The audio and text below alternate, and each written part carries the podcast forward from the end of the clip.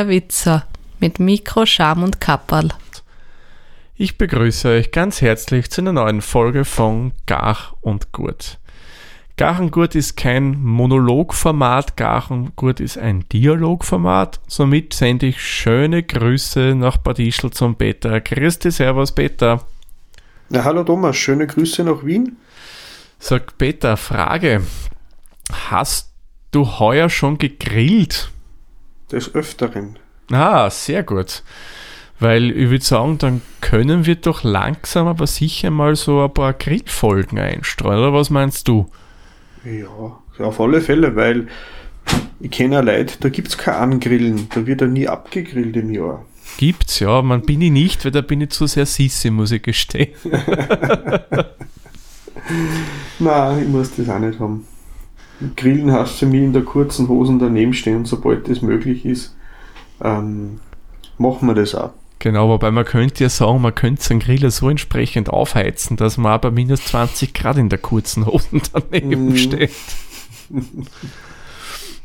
Na, aber ich verstehe schon, was du meinst, bin ich genauso. Also, man, ab und zu würde mich schon die Lust backen, aber wenn ich dann so rausschaue und das Wetter sehe im Dezember, denke ich mir, na, okay, da verkneife mir das Grillen dann doch noch. Na, vor allem, man würde dann gemütlich auch draußen sitzen. Eben. Ich bin nicht so der Typ, der dann draußen grillt und das Essen nach innen tragt. Äh, weil bei uns das Esszimmer in einem anderen Stockwerk sich befindet, mhm. der Garten. Mhm. Mhm. und äh, dann ist aber alles auf und da tragen. Nein. Na, vor allem ist so, drauf. Vor allem es soll ja so sein, manch Grillmeister, habe ich mal gehört, trinkt gerne beim Grillen ein Bier und wenn das dann zu lang dauert und man zu viel Bier hat, mhm. konnte man schon vorstellen, dass lange an, also Servierwege dann durchaus problematisch werden könnten. Ja, nein, die, die Probleme habe ich nicht mehr. Okay. Aber nachher. Aber gibt's keine. So, nicht von mir, ja, nicht von mir bitte, nicht von mir. Ja, das sind so Sachen wie, wie ein Kistenbradel oder ein Spauferkel oder ein Ripperl, Smoken und solche Sachen. Ja, ja, was ein bisschen dauert. Vier, vier, Stunden plus, da ist oft dann der Grillmeister, der braucht nichts mehr von der Verpflegung, weil er hat sich bis dahin selbst verpflegt. Genau, aber das wird es dann bei uns bei den ganzen Grillrezepten nicht gehen. Wir mhm. machen schon Sachen, die einfach sind und die man essen kann. Mhm. Aber bevor wir zu unserem heutigen Hauptthema kommen, zum Grillen, habe ich mir gedacht, mhm. schauen wir doch wieder mal unsere Rubrik äh, die Gach und Gurt Challenge rein. Ja. Da hätten wir nämlich wieder zwei Vorschläge bekommen. Ich würde sagen, wir gehen dem Ganzen chronologisch nach und mhm. nehmen die Folge eine vor, die wir jetzt schon ein bisschen länger haben, nämlich von der Gabi. Und die Gabi hat uns ja. eines geschickt. Nämlich, wenn ich es jetzt richtig in Erinnerung habe, Couscous, gewürfelte Dosenparadeiser und Feta. Mhm. Und ich glaube, Peter, im Vorgespräch haben wir ja beide so eine ähnliche Idee gehabt, was man damit ja. machen könnte. Mhm. Also, entweder, also ich glaube, wir haben geredet von, von Couscous-Leibchen. Genau. Oder was ich mir auch überlegt habe, ein, ein Couscous-Salat. Couscous, das habe ich noch nie probiert, Couscous-Salat. Ja, ähm, ich, ich kenne es von dem, wir haben im Kindergarten, also mhm. das ist jetzt schon ein paar Jahre her, seitdem unser Kleiner jetzt in der Volksschule ist. Wir haben mal bei einmal im Jahr so ein Jahresfest gehabt und bei, weil wir so viele verschiedene Nationen im Kindergarten aus Eltern haben, hat es aber so eine Art Fest der Nationen gegeben. Mhm. Wir haben ein kleiner Kindergarten mit, glaube ich, um die 40 Kinder und da sind gute 15 Nationalitäten vertreten gewesen. Und da hat dann auch jedes äh, Elternteil, der sich beteiligen wollte, jede Eltern, haben halt dann äh, lokale Spezialitäten vorgetragen und da hat es eben unter anderem einen Couscous oder Bulgursalat gegeben oder von den Australier haben wir einen Fairy Toast gehabt, wir haben Fleischlauerl mhm. gemacht. Ähm, irgendwelche äh, Gebäcke, Kuchen und immer Salate, Würstchen. Also das war aber ganz toll. Und da habe ich eben so mal so eine Art, äh, Art ähm, einen Couscous, den man dann mit einer Art äh, Gemüsebrühe äh, abgießt, damit er sich ansaugen kann. Und das ist dann so eine lockere Masse und in die lockere Masse kann man ja dann Knoblauch, äh, Mhm. Frühlingszwiebel, äh, wenn es wer mag, an, an Koriandergrün, Petersilie, Zitronensaft und das wird dann so eine Art, wie, wie ein Nudelsalat.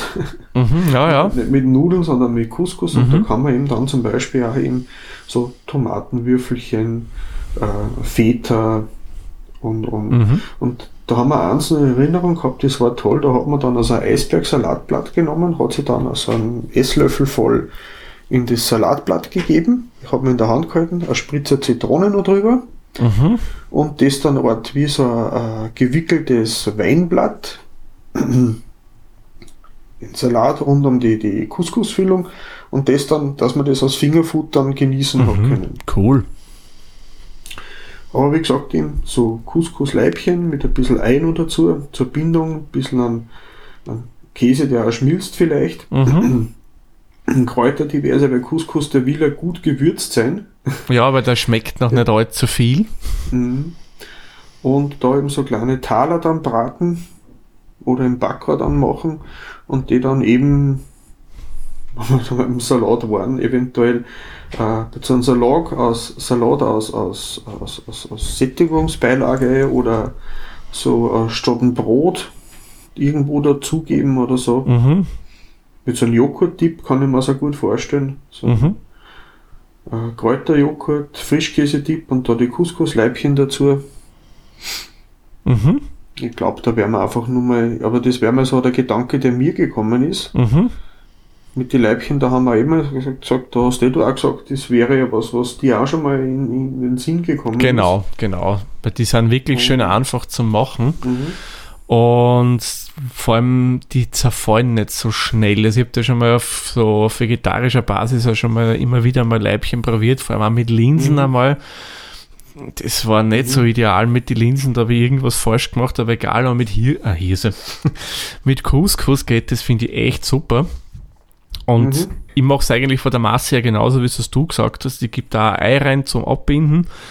Ähm, ich gebe ein bisschen an Käse rein, an Gouda. Da nehme ich dann, ich persönlich hätte am lieber einen Gouda, vor allem einen jungen Gouda, der nicht so, noch so einen intensiven Geschmack hat, der nur eher neutral ist. Man konnte eigentlich Mhm. einen Butterkäse nehmen.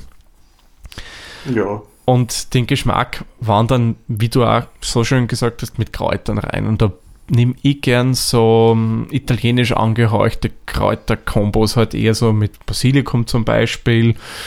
Man Mhm. kann auch vielleicht einen getrockneten Oregano zugeben, wobei mit Basilikum weiß ich jetzt nicht. Da würde ich wandern nur auf der Basilikum-Schiene bleiben, weil ich liebe ja den Basilikum-Geschmack. Basilikum mit den Tomatenwürfelchen, das passt sicher. Eben, eben, weil da haben wir das Italienische Mhm. vom Kraut schon drin im Leibchen. Mhm. Und dazu würde ich dann machen ähm, mit dem gewürfelten Paradeis einer Sauce. Und da Mhm. würde ich den Feta reinwürfeln Mhm. und den auch schön schmelzen lassen, weil das ist also eine Sauce, die ich persönlich total gern habe, so mit geschmolzenem Feta drin, weil Mhm. ich liebe diesen Käse wirklich total Mhm. und das gibt dem Ganzen echt eine geile Konsistenz dann. Ja. Nicht mal eben gedacht, eben, dass man vielleicht den Feta aus Füllung für die Couscous-Leibchen. Mhm. Ähm, aber wir sollten mal probieren. Also ich werde das auf alle Fälle, werde man nochmal in mich gehen und das Rezept dann von meiner Variante niederschreiben. Und dann machen sie halt so, dass dann du deine Varianten auch niederschreibst. Genau. Und dann werden wir das der Gabi schicken und die Genau. soll sich dann aussuchen, was ihr lieber ist. Und wir werden halt das in die Shownotes niederschreiben, Mhm. damit er jeder andere nachprobieren kann. Genau. So machen wir das. Mhm. Ah, ich ich fand es ja echt witzig, wie man das mit den Zutaten uns, also ich das dir geschickt habe und wir darüber geschrieben haben, dass wir beide auf, die, auf eine ähnliche Idee mit diese Couscous-Leibchen gekommen sind. ja, das wäre es wieder gewesen mit einer Challenge. Mhm. Nächste Folge haben wir dann wieder was. Ähm, ich Ja. habe dir das eh schon mal verraten, was da kommen wird, aber da verraten wir in der Folge mal noch unseren Hörerinnen und Hörern nichts dazu. Ja, Wir- cool. Wir kommen jetzt zum Grillen und ich würde sagen, fangen wir mal an, wie wir den grillen, weil da sind wir unterschiedlich, da verfolgt jeder von uns beiden ein anderes Konzept. wenn ich das so richtig im Kopf habe. Weil ich bin ja mehr der Gasgriller. Was bist du, Peter? Ich glaube nicht unbedingt der Gasangetane. Elektro, oder? Ja, ich lasse das Auto im Standgas laufen und schmeiße dann das Kotelett auf den Motorblock. Ah, Das ist auch wie Gas, oder? quasi, ja. Ja. Nein, ähm, ich kenne es von meinen Eltern und den Griller, den ich im Moment habe, das ist ein alter Kugelgrill, den habe ich von meinen Eltern bekommen, übertragen, der war schon gebraucht, wie wir nach Bad Ischl gezogen sind vor ein paar Jahren. Und den benutze ich halt auch noch. Und, ähm, aber es ist, wird auch der nächste Grill vermutlich ein Kohle- oder Holzgrill sein. Mhm. Dadurch der kleine Kugelgrill schon langsam Altersschwächen zeigt, Ja, klar. wird es in den nächsten ein, zwei Jahren mal Ersatz beschaffen. Aber ich werde wahrscheinlich bei Holzkohle, Holzkohle-Briketts oder Holz bleiben. Mhm. Was sind für dich die Hauptbeweggründe, mit Holzkohle zu grillen? Ist, bist du mehr der Fan von dem, was viele sagen, sie grillen gerne in der Richtung, weil das hat so ein bisschen was Puristisches an sich, so Feuer machen und so weiter, oder hat das bitte komplett andere Gründe? Also das, das Männerkochen mit Feuerfeeling, ja. Ah, okay, doch auch. Na, ähm, auch. Aber es ist einfach, ich kenne es von meinen Eltern nur so. Mhm. Äh, sie haben einmal wie so einen Balkon dazu, also da ist das Haus später mal umgebaut worden, so ein Wohnblock. Da haben sie sich dann später mal einen Gasgrill und dann einmal einen, einen Elektrogrill für den Balkon gekauft. Mhm. Ich glaube, im Moment sind sie wieder auf Gas umgestiegen, weil der mehr Power hat. Aber wenn's, wenn's denn jetzt nicht äh, äh, wegen der Belästigung der Nachbarn ist, sondern einfach um das Feeling, dass man da Feuer macht und ein bisschen sie Zeit lässt und das dauert halt einmal eine halbe Stunde, bis der Grillkamin durchgeglüht ist und nebenbei den Grillrosten ein wenig abbürstelt und schaut, ob es da ist und in, die, die, die, einfach, das ist so ein Ritual. Ja, klar, klar. Ich, ich, ich kenne das so, das macht's gemütlich, da muss man sich Zeit lassen dafür, das kann man nicht schnell, schnell machen. Das stimmt, das geht bei Holzkohle eher schwierig schnell, schnell. Weil wenn man schnell, schnell macht, kann man sich garantiert sicher sein, da kommt keine gescheite Glut raus. Nein.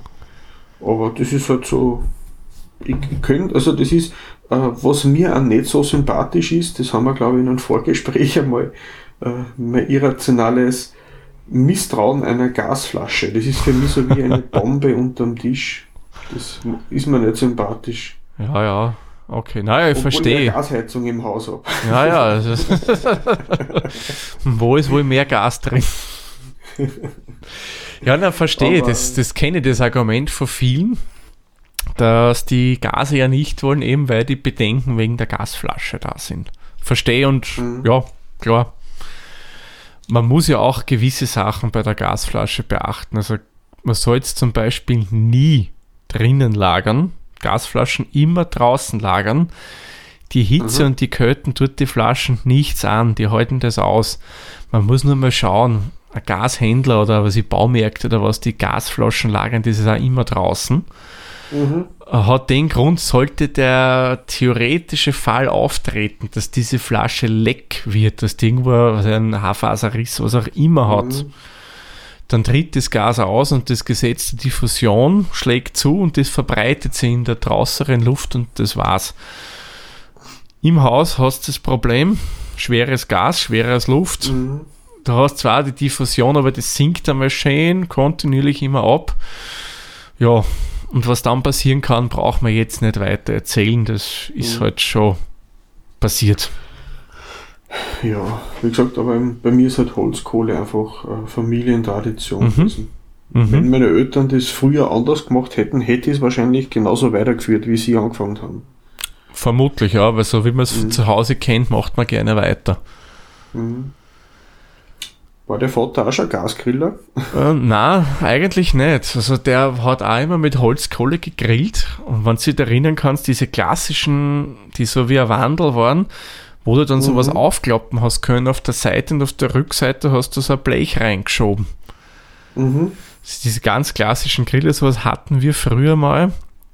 Ähm, der ist, glaube ich, irgendwann kaputt gegangen. Dann habe ich als Jugendlicher glaube ich, also in der Jugend oder war ich noch Kind, keine Ahnung, in jungen Jahren gemeint, du kaufst uns da einen Gasgriller, das ist doch so praktisch. Und haben wir auch gemacht. Das war damals, ja, ja, das war eine, ein, ein Gasgrillmodell mit, das hat so Lavasteine drinnen gehabt, hat eigentlich ganz gut funktioniert. Also mit so Lavasteine haben meine Eltern auch mal gehabt. Das haben sie beim Wohnmobil, mhm. weil er schon kompakt und klein war, zum Wohnmobil dazu gekauft gehabt. Mhm. Nur das Problem, was wir da gehabt haben, was wie es deine Eltern gegangen ist, die Reinigung von diesen Steinen war furchtbar. Mhm. Und, aber hat, die Ergebnisse haben passt, ja. Aber damals war Grillen auch nicht so unbedingt meins und irgendwie ist es aber im Hinterkopf geblieben. Und wie ich dann jetzt ins Haus gezogen bin, das ist mittlerweile auch schon einige Jahre her, habe ich gesagt, okay, da will ich endlich wieder einen eigenen Grill haben. Und mhm. habe mich dann informiert. Also, man ursprünglich wollte ich auch einen Holzkohlengriller haben, immer aus besagten Gründen, auch wie von dir. Aber durch ein großes Forum, das Forum vom Grillsportverein. Denk, ja, das kenne ich auch. Denke mir, weil das kennen irgendwie viele, die sich mit Grillen beschäftigen. Bin ich dann bei Gasgriller gelandet, weil die gesagt haben, wenn du Kinder zu Hause hast, und ich habe ja nur eher kleinere Kinder, mhm. da ist ja so, die wollen, wenn es dann so zur Essenszeit hingeht, eher schneller was haben und das soll man halt auch gar was machen können. Und da ist halt dem Gas der Vorteil, du bist relativ schnell auf Grilltemperatur oben. Da musst du nicht das lange Prozedere machen und die Kinder kommen, ah, wann ist denn der Grill endlich warm und so weiter. Und so bin ich dann mehr oder weniger aufs Gas aufmerksam worden. Und habe mich dann in die Materie eingelesen und habe mich mit bei meinem Cousin ein bisschen informiert. Der ist nämlich gelernter Koch und der hat ähm, entsprechende Ausbildung bei der Grillerei gemacht und eins meiner Riesenvorteile immer beim Gas war, das schmeckt nicht so wie vom Holzkohlengriller. Und der hat mir dann gesagt, wenn du es richtig machst, beim Gas als auch bei der Holzkohle schmeckst du keinen Unterschied. Weil wenn du einen Unterschied schmeckst, kannst du sicher sein, hast du es bei der Holzkohle falsch gemacht. Und dann habe ich gedacht, okay, da wird schon wohl was dran sein, wenn der mir das sagt und habe mich dann weiter informiert und es wurde mir immer wieder bestätigt. Ja, und dann haben wir gedacht, okay, ich probiere es einfach mit Gas aus und mittlerweile liebe ich das Teil heiß. Ja, hast du da das Holzkohlearoma mit so Alufolie-Pakete voller Holzchips oder, oder so, so, so Grillbretter untergelegt? Ähm, das, wenn du das Geräucherte haben willst, das magst einfach mit Holzchips. Mhm. Das sollte man mhm. übrigens bei der Holzkohle auch mit Holzchips machen. Mhm. Da wirfst du es halt direkt in die, in, die, in, den, in die Glut rein. Das kann ich schwer machen. ich muss das halt in so ein Blechwandel reinlegen, das ich dann direkt mhm. beim Brenner oben deponiere und dann fängt das zum Glosen an und raucht dann recht schön und dann kriegst du den mhm. Rauchgeschmack rein. Ja, ich kenne das auch, aber wenn man zum Beispiel ähm, äh, gewässerte Bretter unterlegt. Das gibt es auch, ja, das wird bei Fisch gern gemacht. Mhm das, was nehmen sie da gern? Zederholz und Hickory und was auch immer. Ja, äh, Apfel, also die diversen äh, aromatischen Holzsorten. Genau. Also das geht beim Gas ohne Probleme auch, ja. Aber ich glaube, kann man das nicht auch bei Holzkohle machen mit denen? Ja, ja.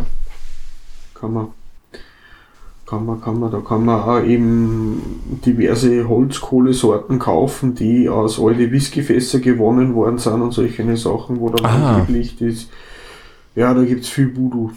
Ja, ja, du, du kannst ja dann so ein zweieinhalb Kilo Sackerl Holzkohle um 15 Euro kaufen oder so Sachen.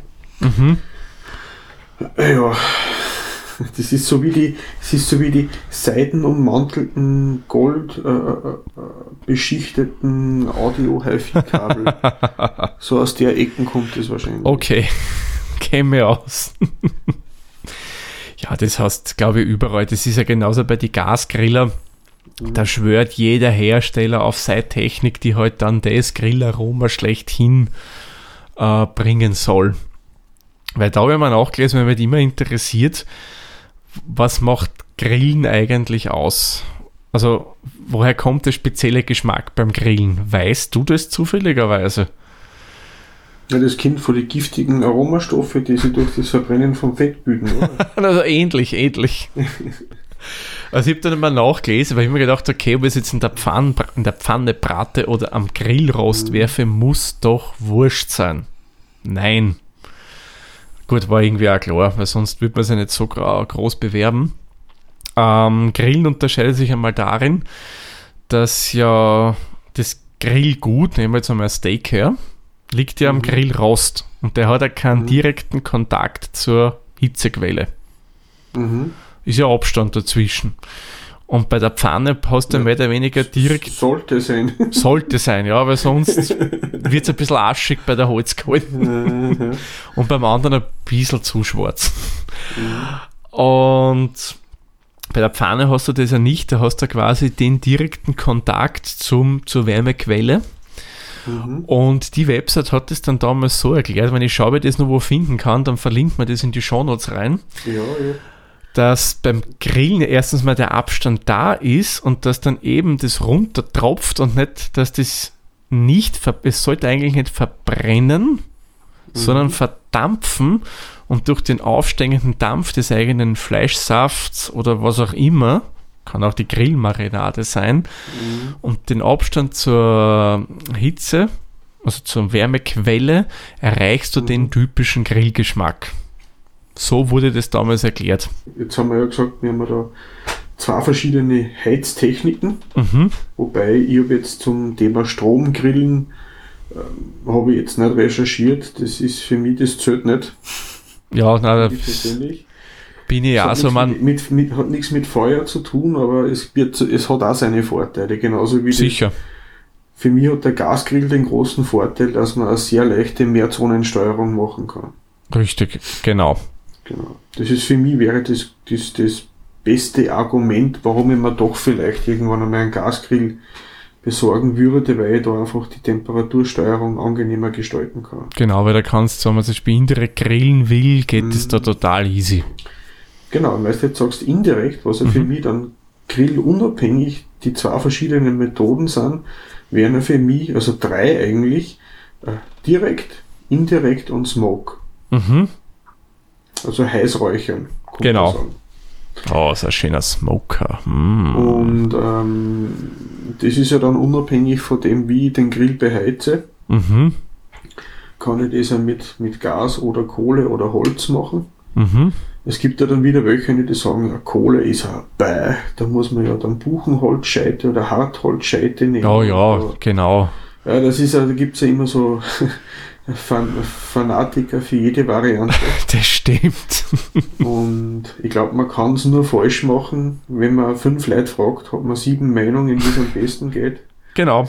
Ja, ja, kenne ich. Aber der, der große Unterschied vom direkten und indirekten Grillen ist ja, beim direkten Grillen lege ich das Grillgut direkt über die Hitzequelle Mhm.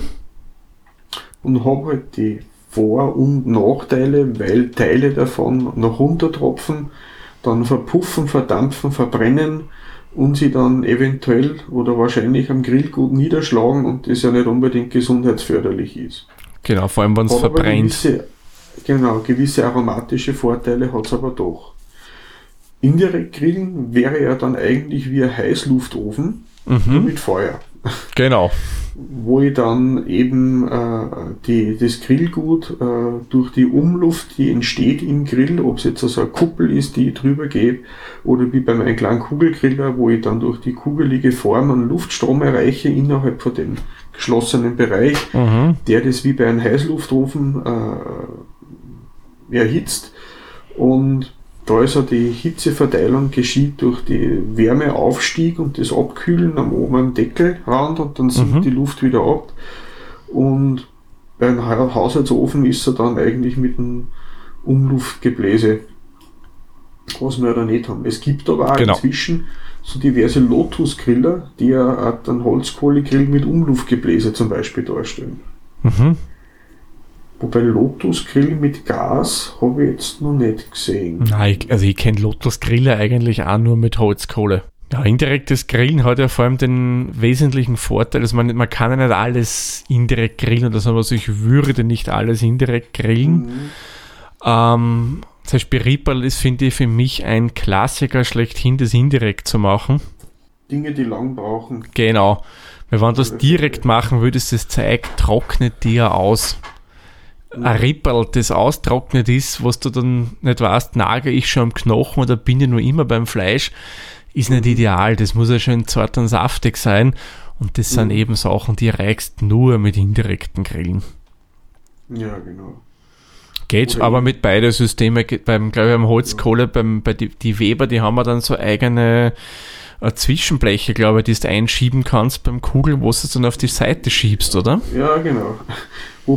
Wobei zu den Zwischenblechen muss ich dann noch was sagen, weil es kommt aber darauf an, wie viele Leute man zum Essen hat Mhm, und wie groß der Grill ist. das ist richtig. Und beim indirekten Grillen verliert man viel Grillfläche. Ja, Genau.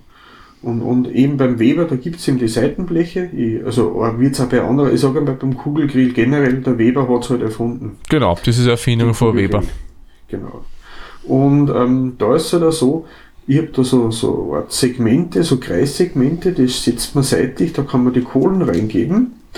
Und ähm, dann äh, hat man in der Mitte eine größere Fläche, wo man das Fleisch dann, äh, ähm, da kann man dann eine Wasserwanne äh, Wanne mit Wasser oder was anderem noch drunter stellen, Mhm. dass sie das dann die, die, die, das Fett nicht so verbrennt, sondern einfach nur aufgefangen wird, dass es leichter zum Putzen ist. Auf jeden Fall ähm, ähm, mache ich meistens umgekehrt. Okay. Ich gebe das Grillgut, also die, das, die, die heiße Holzkohle in die Mitte, Mhm. hab dann äh, links und rechts oder hab's dann nur auf einer Seite, hab dann meistens vorgekochte Folienkartoffeln drinnen Mhm. in der Schale Mhm. und hab die dann quasi, quasi da ein bisschen geschützt getrennt vor der direkten Holzkohle. Mhm. tue dann die ähm, und, und schichte die Holzkohle zur Mitte. Also Mhm. das ist so ein kleiner Haufen in der Mitte, das in der Mitte, dann lege ich in der Mitte, das mache ich eine Mischung aus direkt und indirekt. Mhm. Ich prassel beide Seiten ganz kurz an, dass richtig schöne Grillmarkierungen hat, dass sie außen eine Kruste bildet und Mhm. legt es dann zum Fertiggaren an den Rand oder über die Kartoffeln drüber. Mhm.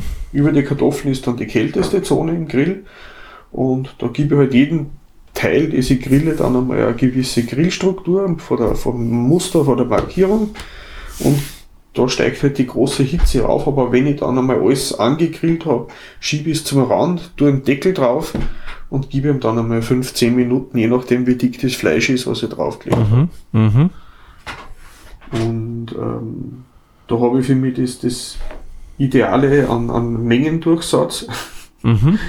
und an, an Grilltechnik und ich habe es nicht komplett schwarz verbrannt. Aber es ist natürlich einfach dem geschuldet, wir haben einen 47er Griller für 5 Leute. Also 47 ist der Außendurch, also der, der Durchmesser vom Grillrost. Mhm. Und da muss man sich muss man ein bisschen erfinderisch sein, dass man das Ganze, äh, ähm, dass alle gleichzeitig was zum Essen haben. Genau, weil sonst, wenn einer warten oder zwei warten, das ist auch Mhm. nicht ideal. Ja, das hast du natürlich bei einem großen Gasgrill, so wie es bei dir ist, da kann man sich das leichter einteilen. Da geht's wesentlich leichter, ja. Man, beim Gasgrill muss man halt wirklich auch beim Kauf schon darauf achten, dass dieser Gasgrill die Möglichkeit von indirekten Grillen hat, weil es nicht jeder hat es. Ähm, gibt zum Beispiel jetzt nehmen wir die einfachen Modelle, egal jetzt von welchen der drei großen Hersteller, also zu den drei großen zähle ich jetzt einmal äh, der Weber natürlich, Broil King und Napoleon. Gibt auch noch andere Marken, Rösler gibt's, was ich weiß, und noch zig andere Hersteller. Aber die sind jetzt so die drei großen halt. Und da haben die einfacheren Modelle nur einen einzigen Brenner verbaut. Der ist relativ groß, der zieht sich dann zum Beispiel in U-Form durch den, also den ganzen Griller durch. Mhm. Da kannst du natürlich nicht indirekt grillen. Da ist einmal wichtig darauf zu achten, dass man einen Griller mit mehreren Brennern kauft. Idealerweise drei plus, das heißt drei oder mehr Brenner. Heißt aber leider auch, drei oder mehr Brenner, desto teurer ist das ganze edle Stück auch. Weil man Mehr Gasdurchsatz, oder? Ja, das auch, es kommt dann beim Grillen teurer, weil er mehr Gas verbraucht. Mhm. Aber die Geräte, die werden halt immer größer und dann auch entsprechend teurer. ich habe da bei mir einen relativ guten Kompromiss gemacht von der Größe her. Ich habe einen Griller äh, mit drei Hauptbrennern plus einen vierten Backburner, nennen sie das drum. Mhm. Der Backburner ist nicht unterhalb vom Rost, der ist überhalb vom Rost auf der Rückwand verbaut. Mhm. Ähm, vom Hersteller die Idee wäre, ähm, dass man das nimmt, wenn zum Beispiel bei Rotisserie auch dabei ist, also ein Spieß mit Drehmotor, mhm. dass man nicht da ein Händel grill, schalte den Backburner ein und kann das Händel nur mal überbräunen. Aber diesen Backburner kannst du auch ideal nehmen für indirektes Grillen. Mhm. Du hast mit den drei Hauptburner den Rost vor, der ist bei mir übrigens ein Guss. Mhm. Auf der einen Seite eine coole Sache, nur auch sehr pflegeintensiv. Guss immer trocken lagern, also wenn ihr generell beim Holzkohle gibt es auch Guss, wenn ihr das dabei habt, immer trocken lagern, weil Guss rostet schnell weg. Auch wenn man schön pflegt, wenn Feuchtigkeit mhm. irgendwann mal dazu kommt, ist es beim Guss immer so ein Thema. Ähm, mhm. Ja, also ich heize mir wirklich volle Pulle vor, dann drehe ich die Hauptbrenner ab, ich meine, je nachdem wie viel ich auflege, ja. Angenommen, ich lege alles auf, dann lege ich das drauf, dann hat der Guss schon mal ihre Temperatur, dann kannst du schon mal das schön das Branding reinmachen, damit es eben schön diese Streifen kriegt. Und dann drehst du einfach den Backburner auf und machst dann mit dem geschlossenen Deckel das indirekte Grillen, weil der tut nicht direkt auf das gar gut die Temperatur, sondern du hast eben den Effekt, dass er das reinbringt, die Wärme, dass du eben, wie du vorher schön erklärt hast, dass, dass das zirkuliert da drinnen und kannst super indirekt grillen auf der vollen Grillfläche. Mhm. Andere Alternative ist, dass man einfach einen Brenner eingeschalten lässt von den Hauptbrennern, die anderen dafür abdreht und dort halt weiter grillt und dann halt zum Schluss nochmal auf alle aufdreht und dann das nochmal so ein bisschen an, wie soll man sagen, anbrennt, angrillt. Ja, dass das halt die Röstaromen noch kriegt. Hast du dann bei dir dann eine Warmhalteplatte auch dabei? Ähm, es gibt ähm, so ein eigenes Gitter, das kann man in den Deckel einbauen. Das bewegt sich dann mhm. mit, wenn man auf und zu macht und da kannst du es zum Warmhalten dann rauflegen. Mhm. Nein, ich habe es bei mir leider so gemacht. Ähm, ich habe dann einen alten Kochtopf, mhm. Metallgriffe, der ist der Hitze unempfindlich. Mhm. Den stelle ich dann am Anfang nochmal am Griller drauf, mhm. bis die Glut richtig schön weiß ist. Mhm. Dann ist der schon mal heiß, stellen auf einen Stein daneben, dann und wenn dann das Gargut, also das Grillgut zu 80, 85 Prozent fertig ist, mhm. dann lege ich es in den heißen Topf. Mhm. Weil hält die Hitze eigentlich ganz gut. Äh, wenn dann noch mehrere, weil ich eben sage, jetzt habe ich sieben Leute eingeladen, wir sind insgesamt acht Leute, dann, dann mache ich mal ähm, ähm, die, die dicken Fleischstücke zuerst, mhm. lege das dann rein, das sollte man sowieso ja, so dicke Fleischstücke, das sollte man ja nicht gleich vom Grill aufs Teller legen und anschneiden, sondern das sollte man durchziehen lassen. Genau. Und dann kann das mit der Restwärme der anderen Fleischstücke fertig ziehen. Mhm. Und dann zum Schluss lege ich noch die Würstel drauf, weil die Würstel, die, die mache ich schon fertig. ja. Am schnellsten. Und den Grillkäse zum Beispiel, weil da eben einen vegetarischen Esser haben wir dabei, also Gemüsespießchen und Grillkäse.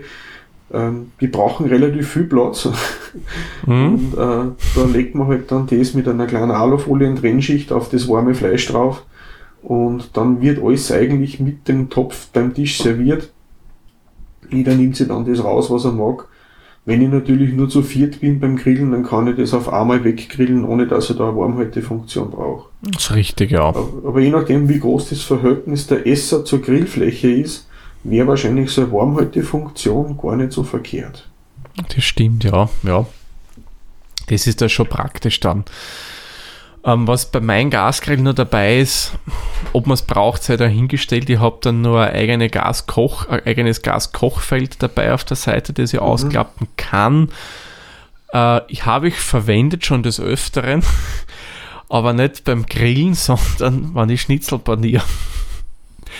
Weil nämlich aus der Überlegung, ich mag das nicht, wenn dann im Erdgeschoss bei uns alles nach Panier riecht, also nach dem typischen vom Frittieren, Darum mache ich das mhm. immer leidenschaftlich gerne am Griller draußen. Weil da draußen kann es riechen nach dem Panierten, ist mir egal.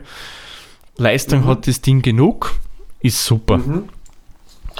Ja, mein Schwiegervater, der hat quasi so einen Gastro-Griller, Mhm. wobei Griller, das ist eigentlich eine einmal ein Meter große gasbeheizte Bratpfanne aus Edelstahl. Mhm. Also kein El Pfanno, Mhm. sondern das ist so eckig, das Ding. El Ja, kenne ja. Ist, äh, äh, äh, äh, das ist eine große So. Wokpfanne aus einem Podcaster-Treffen. Ist das nicht so ein Teppanyaki-Grill dann ähnlich?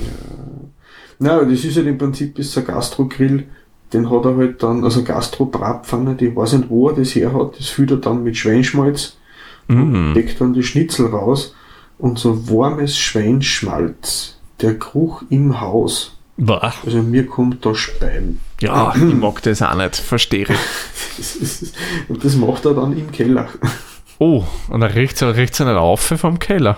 Nein, nein, das ist, da hat er dann so sein, so hat er seinen Bastelkeller. Ach, Da kann er okay. nach außen lüften. Der hat äh, innen mehrere Türen zum Wohnraum nach oben. Da hat er dann ein Schnitzel und, und Bratkartoffeln drin gemacht. Mhm. Ähm, aber wenn das dann abkühlt und den Geruch entwickelt, so ein lauwarmes Schweinschmalz, bach. Na, boah. Der hat eben genau aus demselben Grund hat er das dann draußen gemacht. okay. Aber ich kann mir so Warmhütteplatten auch gut vorstellen, wenn man sagt, man hat dann Reis oder Kartoffeln dazu gemacht oder eine Sauce, Mhm. dass man die dann dazu serviert und warm hält, hat schon seinen, seinen Charme, finde Ja, die, ich meine, die Idee vom Hersteller wäre ja, dass ich dann, was ich am Grill halt mein Fleisch, Grill, mein Steak, was auch immer, und ich äh, auf dieser Kochplatte, die da dabei ist, dann meine Beilage zubereite. Mhm. Das wäre die Grundidee. Finde ich ist nicht schlecht, ja, hat er halt dabei, ja. Ich sag mal, das, das muss sich jeder dann selbst überlegen, wann er sich sagt, okay, wir einen Gasgrill haben, was er denn da an Zusatzfeatures braucht. Viele Ja. Sachen sind meines Erachtens nicht notwendig. Ähm, bei den teuren Geräten hast du dann so viele Fans dabei, wie beleuchtete Gasregler und Innenbeleuchtung von der Grillkammer. Ich denke mal, wozu? Ja. Mir wäre es noch nie abgegangen. Aber ich grille selten Ja. so in der Mitternacht herum. Also das ist ja. Na, wenn wir vorher gesagt haben, jetzt haben wir ein bisschen Holzkohle, wir haben Mhm. ein bisschen Gas. Es gäbe dann nur das Heißräuchern, Mhm. wie es der Amerikaner sagt, den Smoker. Mhm. Was du jetzt genau den Unterschied zwischen einem Griller und einem Smoker? Ja, sie schauen anders aus. Nein, also ich glaube, da ist ja Garkammer getrennt von der Mhm. Heizkammer. Ja, genau. Und im Endeffekt wieder, wie du vorher eh schon schön gesagt hast, wird der ja heiß geräuchert. Da wird ja von der Brennkammer das, die, das, die heiße Abluft plus der Rauch genommen Mhm. und durch die Garkammer durch Mhm. und dann hat über einen kleinen Kamin abgeführt. Das ist so, was ich jetzt den Unterschied vom Holzkohlengriller klassisch zum Smoker kenne. Man, es gibt ja die Varianten vom Weber, die schauen aus wie ein, wie ein Kugelgrill, wo man einfach so einen Ring eingesetzt hat, dass er dann nicht mehr kugelig, sondern mehr eiförmig wird. Also so ein bisschen wie man oben- R2D2-mäßig. Ja, genau. Ah, ja, genau, Oder die kenne ich. eben die klassischen Dinge, die ausschauen wie so eine kleine Dampflok im Mhm. Garten, wo man dann so eine lange Garkammer hat und vorne einen kleinen Kohletank mit dabei hat. Also da sind halt die, die Holzchips drinnen, Mhm, genau. wo dann der Abluft und Rauch erzeugt wird, wo man das durchzieht. Das ist halt ideal für große Fleischstücke, die eine lange Garzeit haben. Ja, da ist, wenn man Pulled Pork machen will, ist das. oder Genau, Pulled, oder- Pulled Beef oder was auch immer. Genau. Wenn Oder Lachs. Spanferkel Drin macht. Oder Sparfadel, also Genau. Spanferkel, genau. Mhm. Nein, ist schon eine coole Sache, Ja. so ein Smoker. Aber ich muss ehrlich sagen, ich habe das aber wieder mal bewundert, aber mir ist das zu langwierig. Ja, Das Pulled ich Pork braucht schon Stunden. Ein, zweimal im Jahr machen und für das extra so ein Riesenteil in den Garten stellen. Mm, Ja, da muss man schon recht der Grill-Nerd sein, sag ich mal. Also haben wollen ist schon da, aber Ja, wie oft verwendest du das? Mm, genau. Ich, meine, ich weiß nicht, wie das mit einem, einem Kugel Holzkohle oder generell mit Holzkohle ist. Ähm, mit Gas kann ich sagen, könnte man schon auch so Sachen wie Pulled Pork machen. Mhm. Wie wir vorher schon gesagt, Räuchern geht, habe ich selbst da schon vor ein paar Tagen mit einem Hühnchen gemacht. Also ich habe da ein Mhm. Smoked Bierhuhn gemacht.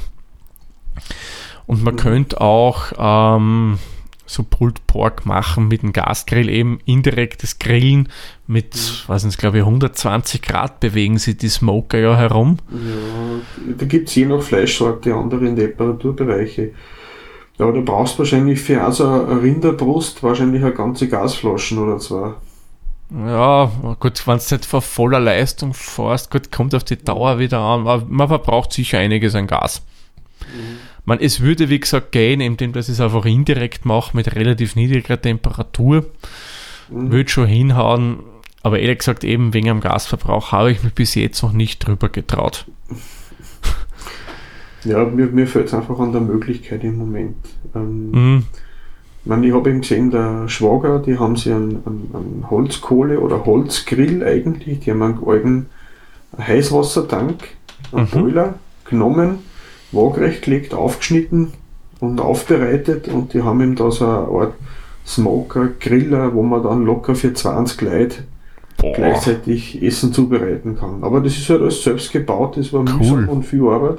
Mhm. Ähm, schaut immer aus wie eine kleine Dampflok, mit Absicht. Ja, ja, cool, cool. Also Smoker sind schon von der Optik her schon wirklich geile Teile, muss man echt sagen. Ja, ähm, Muss man Thomas, sagen. Ja, Sagt er, jetzt haben wir gesagt, jetzt haben wir Gas, jetzt haben wir Kohle gehabt, Elektro haben wir gestreift, haben wir gesagt, es gibt's. ja, genau. Sagt ihr, ähm, sagt ihr Schwenken was? Schwenken, ja, ich glaube, wenn ich es jetzt richtig im Kopf habe, das ist ja der Schwenker, ist es nicht einfach über Lagerfeuer, dass du so ein kleines Lagerfeuer machst und du hast so einen Schwenkarm, den du drüber fährst, wo so ein riesen Graus dran hängt, oder verwechsel ich das jetzt da komplett? gibt's Eine, eine riesengroße Tradition, vor allem im deutschen Raum. Da wird dann beim Grillen eigentlich nur vom Schwenken geredet, eben wo man sagt, man hat ein Dreibein über einem Holz, Lagerfeuer, äh, wo dann der Grill in verschiedene Abstände, äh, der Grillrost aufgehängt wird Mhm. und durch das Drehen und Schwenken ähm, über dem Lagerfeuer äh, kann man halt dann das Essen zubereiten. Mhm. Das hat für mich, also ich muss sagen, optisch eine coole Sache. Ich habe es selber noch nie probiert, aber das hat für mich so ein bisschen was mit Wildwest-Romantik zu tun. Das stimmt. Die, die klassischen Terence Hill Bohnen kann man da dann machen. Ja, da kann man sicher ganz, ganz viel damit machen. Ah, garantiert. wenn.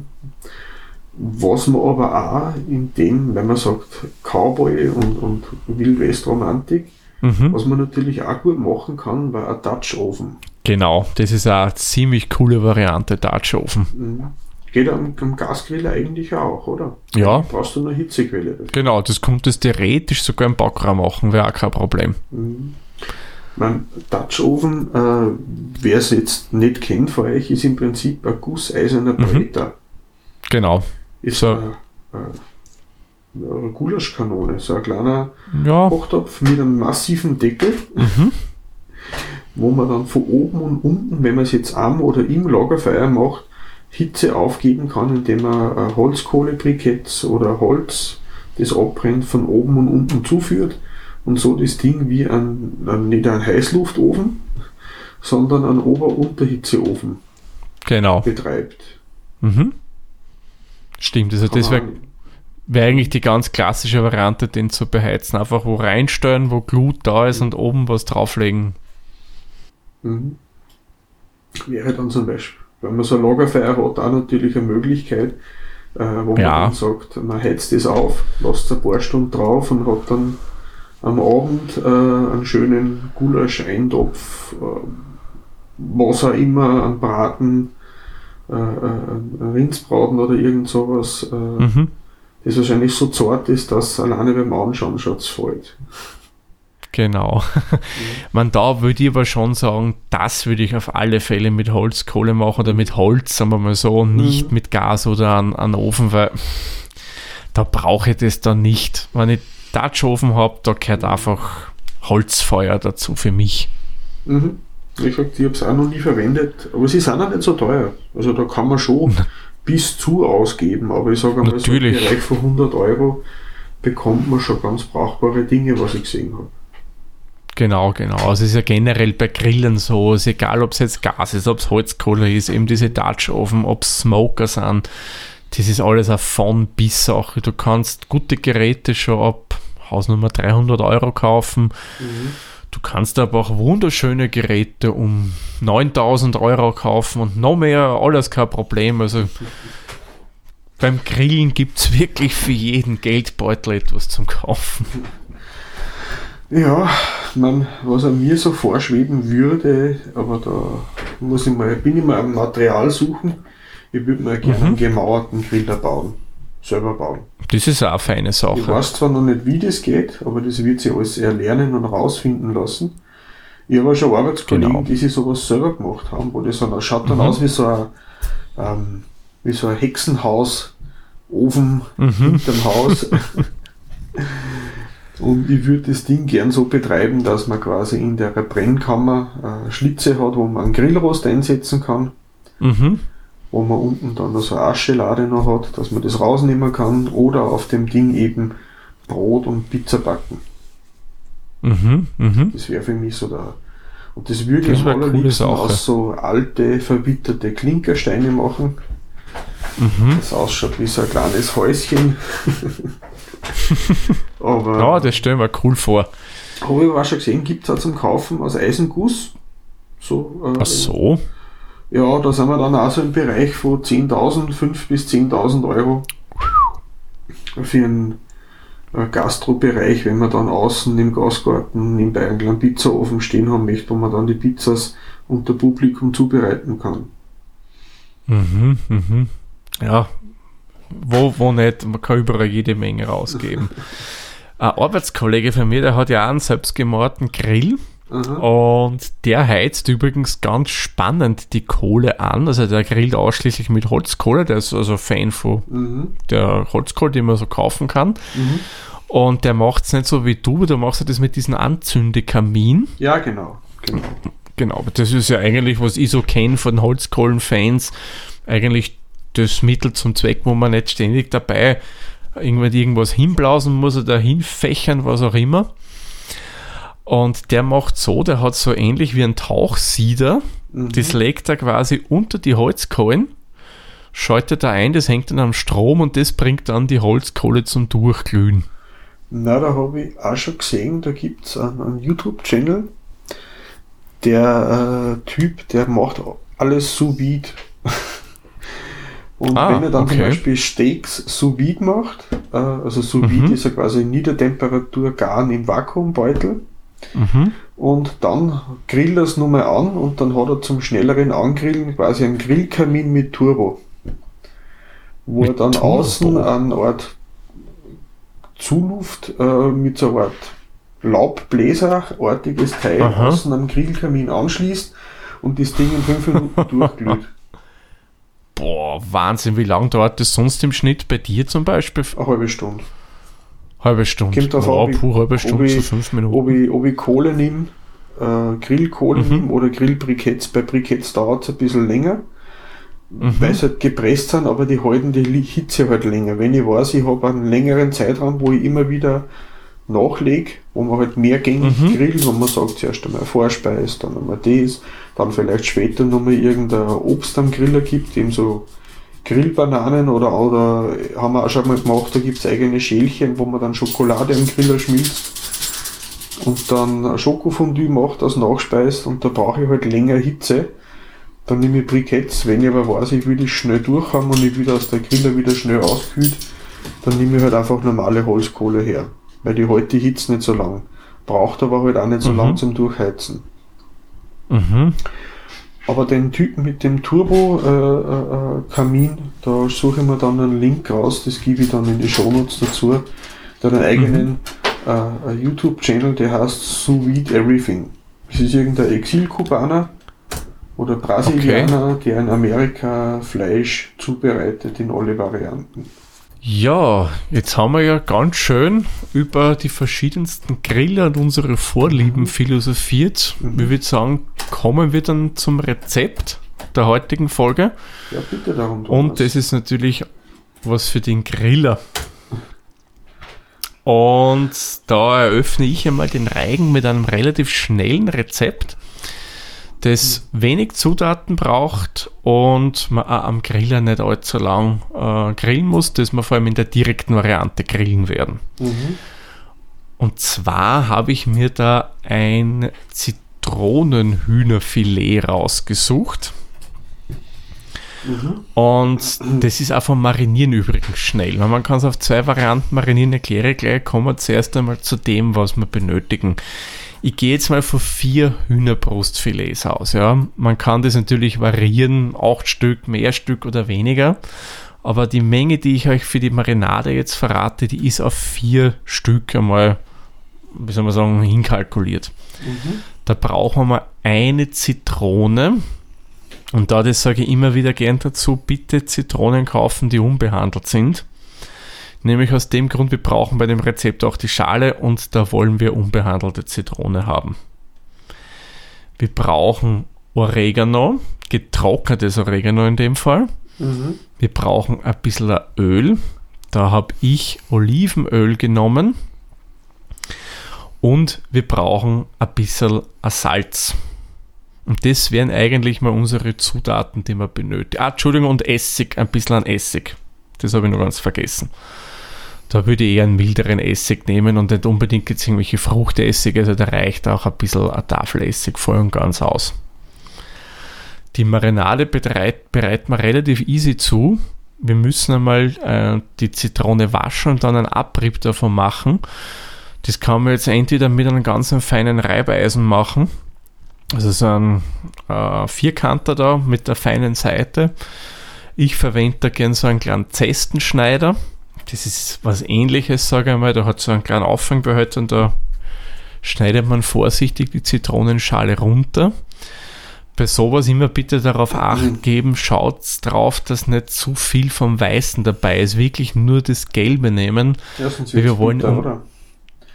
sonst wird es bitter, genau. Und das wollen wir nicht haben. Wir wollen das Zitronige haben und das haben wir eben in der Schale drinnen. Dann pressen wir die Zitrone aus und ja, dann vermengen wir die Zitronenzesten mit dem Zitronensaft, geben so drei bis vier Esslöffel Öl dazu, ähm, Salz nach Belieben, sage ich einmal, getrockneter Oregano, da kann man auch nach Belieben nehmen. Ich würde mal sagen, so als groben Richtwert zwei gehäufte Teelöffel und einen kleinen Schuss Essig noch rein. Und das wird einmal schön durchgerührt. Und das geben wir zu unseren Hühnerfilets dazu. Eine Möglichkeit wäre, dass man das in einer Schüssel mariniert. Also in einer Schüssel einlegen, drüber gießen, Deckel drauf oder mit Klarsichtfolie verschließen und dann marinieren lassen. Andere Variante, die ich auch gerne mache, vor allem die finde ich super praktisch, wenn man größere Mengen mariniert. Also mit diesen Gefrierbeuteln, so 6 Liter Gefrierbeutel bei größeren Mengen, da das Fleisch reinschichten, äh, reinleeren die Marinade, zumachen und marinieren lassen. Finde ich ist eine total praktische Variante. Und jetzt haben wir zwei Varianten, wie wir das Hühnerfleisch marinieren von der Dauer. Wenn wir es bei Zimmertemperatur machen, dann reicht es, wenn ihr das eine halbe Stunde vorm Grillen macht. Also das Fleisch schon ein bisschen antemperieren lassen, nicht gleich frisch vom Kühlschrank nehmen, schon ein bisschen vorher rauslegen, sagen wir mal eine Viertelstunde vorher. Dann geben wir das in das Gefäß wie vorher beschrieben und lassen das bei Zimmertemperatur eine halbe Stunde stehen. Reicht wirklich aus. Wenn ihr sagt, ist mir zu heikel, was ich bei Hühnerfleisch voll und ganz verstehe, wenn man das sagt, dann kann man das ganz normal über Nacht im Kühlschrank machen, mindestens sechs Stunden durchziehen lassen, bitte. Das ist wichtig. Mindestens sechs Stunden. Ja, und am Grill geht es dann ganz, ganz easy, den Grill auf schön auf Temperatur vorheizen, wirklich auf beim Gasgrill einmal, ich kann jetzt nur vom Gasgriller reden, auf mal auf Maximum gehen, damit auch der Rost schön durchzieht, also durchzieht, damit der Rost schön Temperatur annimmt und dann beim Gas auf circa die Hälfte der Leistung zurückgehen und dann das Händelfleisch auflegen. Und dann so circa sechs Minuten liegen lassen, wenden, dass die Oberseite am Rost kommt und da wieder sechs Minuten grillen lassen und das war's. Man kann die Hühnerbrustfilets auch schon servieren. Also man sieht, geht relativ easy. Am Grill maximal zwölf Minuten Arbeit und beim Marinieren, wenn man will, kann man das auch innerhalb von einer halben Stunde machen.